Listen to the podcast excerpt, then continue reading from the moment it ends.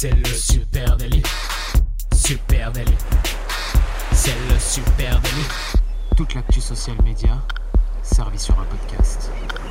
Bonjour à toutes et à tous, je suis Thibaut Torvieille de La Broue et vous écoutez les Summer Sessions du Super Daily. Le Super Daily, c'est le podcast qui décrypte avec vous l'actualité des médias sociaux. Et tout l'été, même au mois d'août, on vous embarque dans notre tournée des plages avec un épisode à écouter chaque semaine, les pieds dans l'eau. et oui, les amis, c'est le mois d'août, et ben on est encore là. On est encore là et on compte pas vous lâcher. hein. On vous a dit on serait là tout l'été, donc euh, mettez de la crème solaire. N'oubliez pas de vous hydrater parce qu'on arrive avec les infos social media de la semaine. Ouais, et puis là, en pleine semaine du 15 août, alors bonjour Thibaut déjà, je te dis Oui, bonjour. bonjour, on avance dans l'été, on est en vacances, on a plein d'affaires, on se dit même pas bonjour, on se présente plus. Euh, voilà, c'est la semaine du 15 août, là, normalement, tout le monde est en vacances. quoi. Il y a vraiment plus que nous qui sommes derrière des micros, euh, tout le monde, tout le monde, tout le monde est en vacances. Ouais, donc peut-être que vous nous écoutez dans un bouchon d'ailleurs, C'est hein, possible. Donc on pense à vous euh, et pensez à nous qui sommes actuellement à Lyon. Il fait bien chaud. Euh, voilà les amis, allez c'est parti. Peut-être. Commence, euh, vas-y Thibaut, vas-y. Eh ben, on va parler de fake influenceurs. Euh, les fake influenceurs, tu sais, le phénomène des fake influenceurs. Je parle Oui. vraiment de phénomène, c'est déjà bien identifié comme principe. Hein. Euh, eh ben, il continue à pulluler sur les réseaux et notamment sur Instagram, évidemment. Et en fait, il commence à coûter sérieusement cher aux marques. Euh, c'est même elles les premières touchées par ce fléau des temps modernes. hein. carrément, j'utilise des, des gros mots. Mais il y a une récente étude qui a été menée par la société de cybersécurité Check, Et l'université de Baltimore, qui nous apprend que ce sont près de 1,3 milliard de dollars qui sont partis en fumée pour des faux comptes, euh, de, des faux compteurs de likes Ouais. et des faux followers. Donc c'est quand même assez impressionnant ouf, hein, ce que ça représente. On peut vraiment parler de fléau, tu vois. Bon, bah, bien joué les, les gars, les escrocs là, ils, se- ils, sont- ils se sont bien sortis, hein, ils ont dû prendre un peu d'argent. eux. Ouais, et ça, c'est euh, un professeur en économie qui a mené cette, euh, cette étude, qui est à la tête de cette étude. Il s'appelle Roberto Ah. Euh, et il a interrogé 800 marques et il a pu découvrir que sur ces 800 marques, eh bien, il y en avait deux tiers d'entre elles qui avaient déjà collaboré euh, avec des influenceurs frauduleux, euh, qui étaient notamment passés par des achats de faux likes, de faux commentaires, de faux abonnés, etc. Et puis, il a ana- analysé aussi le profil de 10 000 influenceurs et il a découvert que sur 10 000 influenceurs de base, hein, euh, 25% des abonnés de ces comptes eh bien, étaient en réalité des faux comptes.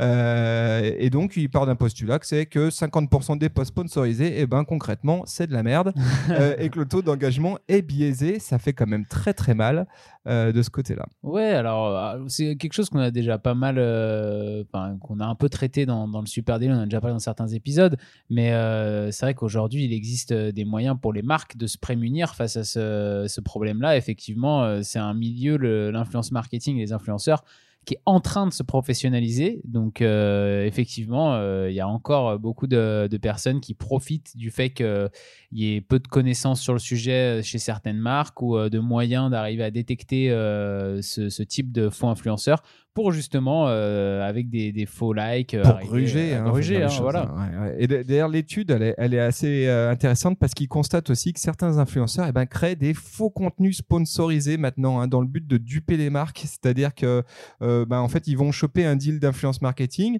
et puis pour pas revenir complètement les poches, euh, les mains vides, eh ben, ils vont euh, mettre des billes pour le sponsoriser en dark post ou, euh, ou même tout simplement via le business manager et faire grimper le compteur et dire ah bah vous voyez, Mm. on a fait du like, donc la prochaine fois mettez plus de budget ou euh, invitez-moi aux Bahamas, voilà.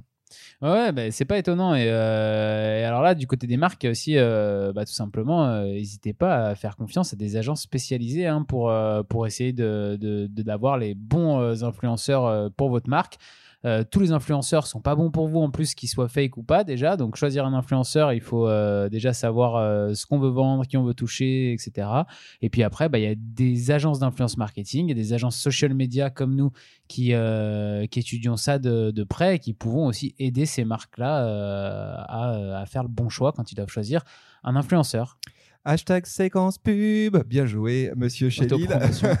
euh, attends, oui, juste pour finir sur ce point là. D'ailleurs, en Californie, il y a un mec qui a pété les plombs euh, totalement sur Ah euh, ouais? l'influence marketing. C'est un marchand de glace. Il s'appelle Joe Nicky. Euh, il est le patron d'une boîte qui s'appelle CVT Soft Serve.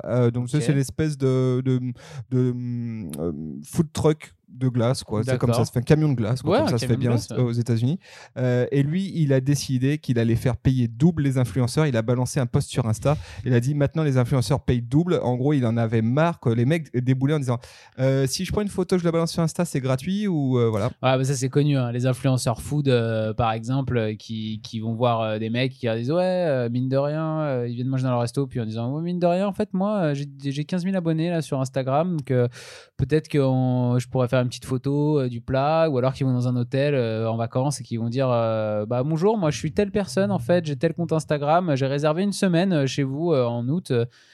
Euh, Peut-être qu'on peut s'arranger euh, moyennant une photo ou deux. Mais même euh, là, je te jure que c'est vrai. hein. L'autre jour, au bagel, alors il sait de quel bagel je parle parce que c'est un, un magasin de bagel juste à côté de chez nous. Je te garantis qu'une fille a grugé toute la queue et n'a pas payé son menu juste parce qu'elle est allée discuter avec la patronne en disant Je suis influenceuse Instagram. Voilà. Donc, euh, Ça a je- marché? Ben, ça a marché, ouais, ouais, elle a, elle a pas payé. Voilà, je Ah, il faut que j'essaye, il faut que Je- j'essaye, avec, ouais. arrive avec le super délit. Bagel, gra- bagel gratuit tout le mois d'août. Euh, et ben moi, je vais vous parler maintenant de, de Snapchat. Et oui, euh, Snapchat, euh, un réseau euh, bah, que moi j'apprécie plutôt pas mal, mais c'est vrai qu'il est un petit peu en retrait par rapport à ses grands frères du groupe Facebook. Je sais que t'es le seul de etc. plus de 30 ans. hein, sur, Je suis le seul dessus, oui. Je suis le seul de plus de 30 ans dessus. Merci de rappeler que j'ai plus de 30 ans, Thibaut. Couteau dans le dos. Et ben après avoir changé de design hein, en 2017, euh, Snapchat a eu une année 2018 un peu compliquée, on le sait, hein, avec une euh, progression euh, assez moyenne, euh, avec peu de revenus aussi, peu de croissance. La plateforme avait même perdu un des utilisateurs à un moment donné, mais là, la plateforme a sorti cet été hein, son bilan du deuxième trimestre 2019, et là, les chiffres sont vraiment repartis à la hausse. C'est ultra positif pour eux, c'est simple.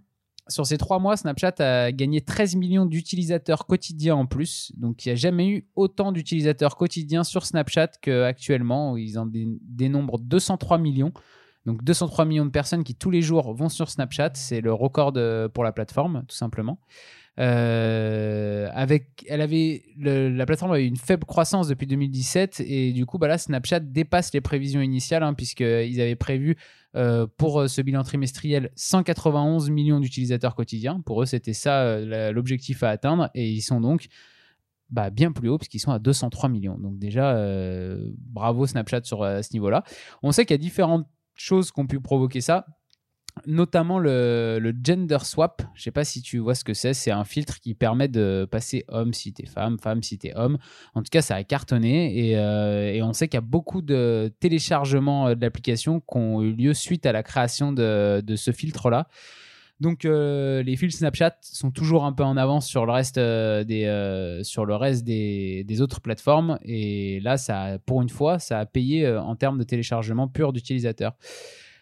Il y a aussi des nouveaux revenus publicitaires hein, sur la plateforme avec euh, les fameuses publicités de 6 secondes que les utilisateurs peuvent pas passer, qui ont amené un nouveau revenu à Snapchat, et euh, sur la réalité augmentée aussi, puisque maintenant la réalité augmentée elle est directement sponsorisée.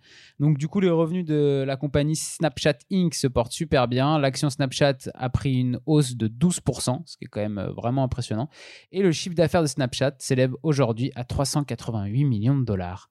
Donc la l'application et la plateforme se portent bien et on a hâte de voir ce que ça va donner dans le futur. Est-ce que c'est vraiment euh, enfin une plateforme sur laquelle on va pouvoir compter pour euh, développer des vraies communautés de marques euh, dessus? Ça va peut-être nous obliger à parler plus souvent de Snapchat Ouais, dans le ça Super serait pas plus mal. hein, ça se trouve.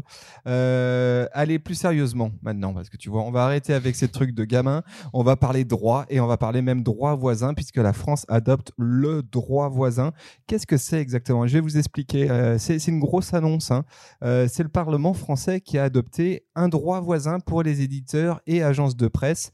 Le principe de ce droit voisin, j'aime bien euh, le mot, euh, bah, c'est que les plus grands acteurs du numérique, hein, Google, Facebook, etc., eh ben, vont devoir rémunérer les éditeurs de presse lorsqu'ils partagent leurs articles, euh, notamment bah, par exemple dans Google News, tu vois, euh, le fameux euh, Google News où tu peux lire ouais, ouais. quasiment tout l'article ou au moins le début de l'article. Et ben, euh, ça faisait un moment que les éditeurs se battaient sur ce sujet. Ils en sont passés par l'Europe et l'Europe a décidé eh ben, que maintenant il y allait avoir un droit voisin qui s'appliquait, c'est-à-dire si Google utilise du contenu qu'il ne produit pas lui-même, eh ben, il va devoir rémunérer euh, les éditeurs de ce contenu. Oui, parce que si on, on peut revenir juste une seconde sur, euh, sur cette histoire, par exemple, pour la presse, euh, Google répertoriait jusqu'à maintenant les articles de presse en mettant le lien des sites et juste une ligne ou deux de résumé de l'article pour savoir si ça nous intéresse, pour cliquer après et entrer sur le site de, du Monde ou de Libération ou de n'importe quel journal. Aujourd'hui, on, on peut lire quasiment, comme tu disais, l'entièreté de l'article sur Google directement, ce qui fait qu'on n'a plus besoin d'aller sur le site euh, mère. Et là, ça pose une vraie question pour la pub, par exemple, sur euh, ces sites-là, parce que ça leur fait moins de visites euh, journalières, donc forcément des, des- des revenus de publicitaires qui sont en baisse. Ouais, et à ce titre, on parle quand même hein, d'une perte de entre 250 et 320 millions d'euros de pertes par an pour la presse en droit publicitaire euh, du fait de ces pratiques. Donc c'est quand même impressionnant. C'est énorme. Euh, pour rappel, hein, l'instauration de ce droit voisin, eh ben, ça reprend les prérogatives de l'article 15 de la directive européenne sur les droits d'auteur. La France est le premier pays de l'UE à appliquer cette directive européenne. Euh, ça vient d'être signé. Euh, Il y a beaucoup de groupements d'éditeurs maintenant qui craignent que cette législation eh ben, elle profite en premier lieu aux gros éditeurs, évidemment, parce qu'on va en passer par des négociations et des négociations qui risquent d'être sacrément musclées avec euh, Google notamment, parce que Google avait déjà sévèrement riposté dans un cas assez similaire en Espagne il y a quelque temps de ça. Euh, le gouvernement avait euh, souhaitait en tout cas faire payer une taxe sur le partage des articles. Mhm. Google avait été assez simple et euh, rudimentaire. Ils avaient tout simplement dégagé Google News en Espagne et dit bon bah si c'est ça, nous on arrête. Euh, donc c'est une forme de négo. Hein. Pourquoi pas Voilà. Et, et du coup, moi, ça m'ouvre une discussion plus vaste, peut-être pas aujourd'hui, mais qu'on aura peut-être une prochaine fois. C'est Ouais. que si le droit voisin est applicable à des éditeurs de type presse, eh ben dans quelle mesure il peut pas être éditable, applicable à tout le monde? Je m'explique. Quand le moteur ouais. de recherche maintenant euh, te sort des réponses immédiatement euh, en, en- en piquant du contenu sur euh, ton site ou sur ton Mhm. podcast ou sur dans quelle mesure euh, le contenu qui remonte, eh ben c'est pas tu tu partages pas un certain nombre de droits là-dessus et dans quelle mesure Google qui tire des revenus de ton contenu devrait pas euh, t'en reverser une partie. Oui, par exemple, euh, là, l'exemple que tu donnes, c'est euh, je vais chercher dans la barre de recherche Google quelle est la taille du coffre d'une Clio et euh, Google lui va me donner la réponse directement. euh, le coffre d'une Clio fait de telle taille à telle taille, sans que j'ai besoin d'aller sur un site en particulier. Mais c'est pas Google qui a créé cette réponse-là vraiment. Google, il est allé, grâce à son, son intelligence artificielle, il est allé chercher la réponse dans un article ou un site. Et il me l'a remis directement sur la page Google, ce qui fait que j'ai pas besoin d'aller consulter un site et que je consulte que Google. Exactement. Donc euh, ouais, ça va être un, dé- c'est un débat intéressant, c'est un débat vachement intéressant, je trouve. Et voilà, autre sujet, cette fois-ci euh, un petit peu moins touffu. Euh, on n'est plus dans le légal, quoique, quoique, quoique, parce que tu sais que selon. tu, tu me fais signe, tu voulais me dire quelque chose. Ah non, mais si Non. tu changes de sujet, j'avais un sujet moi aussi. T'as un sujet Bah vas-y, je te laisse Non, parler. mais Non, tu me coupes la chic comme ça, Thibaut. C'est pas parce que c'est les vacances. Vas-y, je non, moi c'était le, moi c'est le bad buzz de l'été un peu là. C'est Messenger Kids. Alors je sais pas si vous connaissez mes Messenger Kids, Euh, mais peut-être que vous laissez vos enfants aller sur les réseaux sociaux directement. Mais si vous voulez avoir un peu plus de contrôle, euh, vous pouvez les autoriser à aller seulement sur des réseaux pour les enfants comme Messenger Kids. Euh, ceux qui connaissent pas, c'est la possibilité en tout cas de donner accès à ses enfants à une messagerie tout en contrôlant toutes les personnes qui peuvent rentrer en contact avec votre enfant sur cette messagerie. Le principe, c'est que c'est vous qui autorisez ou non un utilisateur à parler, à échanger, et vous pouvez comme ça contrôler tous les interlocuteurs avec qui peuvent parler euh, vos enfants. Ouais, malheureusement. Sur le principe, c'est bien. Oui, sur le principe, on se dit euh, très cool. euh, ça permet, par exemple, euh, je vous donne un exemple bête, ça permet, vous avez envie que votre enfant puisse communiquer avec ses grands-parents, ses oncles et tantes, ses cousines, la famille, etc., euh, directement depuis une messagerie, parce qu'il est assez grand pour utiliser une messagerie. Mais vous n'avez pas envie qu'il soit confronté à des gens qu'il ne connaissent pas. Vous pouvez lui installer Messenger Kids. Tout le monde peut lui parler grâce à cette application, mais aucun autre interlocuteur extérieur peut rentrer en communication avec lui. Donc plutôt, euh, malin de la part de Facebook plutôt malin, sauf qu'il y a eu une petite faille euh, dans le système, effectivement. Cette demande d'autorisation hein, auprès des parents a pu être contournée par parfois, malheureusement aussi, peut-être des personnes malveillantes.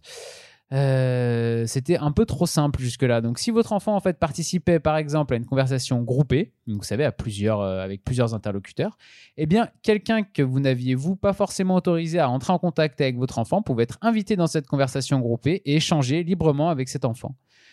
Donc là, du coup, euh, on saute complètement l'autorisation parentale, ce qui veut dire que par exemple, euh, votre enfant, euh, vous avez autorisé son cousin de Bretagne à discuter avec lui. Et lui, son cousin de Bretagne, il a 15 ans ou il a 16 ans, il fait pas gaffe, il invite des potes dans une conversation avec votre enfant qui a peut-être lui que 8 ou 9 ans. Il se retrouve au milieu d'une conversation avec une dizaine d'ados et les ados peuvent lui parler librement et sans que vous, vous soyez au courant. Donc euh, un peu le bad buzz quand même, hein, parce que si c'est Ils avaient pas pensé à ça, les cons. non, ils n'avaient pas Ouais, pensé à vrai. ça. Donc, si c'est que ça, à la limite, c'est pas très grave, mais on imagine qu'il peut se passer des choses plus graves quand euh, il s'agit d'enfants euh, comme ça, euh, libres sur Internet. Donc, euh, bah, Messenger a tout de suite décidé de supprimer carrément les conversations groupées. Donc, euh, vous pouvez plus maintenant sur Messenger Kids accéder à des conversations euh, groupées. Et puis, euh, a prévenu heureusement les parents qui, euh, qui utilisaient ça avec leurs enfants. Donc, euh, normalement, maintenant, tout est bon. Enfin bon, normalement. Ouais, bah, je peux te dire que ma fille, elle est pas prête de- d'être sur euh, Messenger euh, Kids, ça c'est clair que non.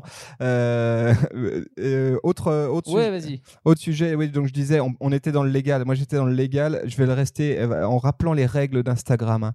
Tu sais, sur Instagram, euh, les contenus violents, nus, partiellement nus, partiellement nus, attention, c'est important, hein, Mm. discriminatoires, illégaux, euh, haineux, haineux, pardon, pornographiques, etc., sont interdits. C'est la base. Donc, en gros, si vous voulez voir des nichons, allez plutôt à la plage, hein, comme vous êtes en train de le faire en ce, en ce beau mois d'août, plutôt que sur Instagram, parce que c'est concrètement interdit de balancer des tétons sur Instagram. Et j'en reviens à mon combat. C'est mon combat de l'année, les tétons sur Instagram.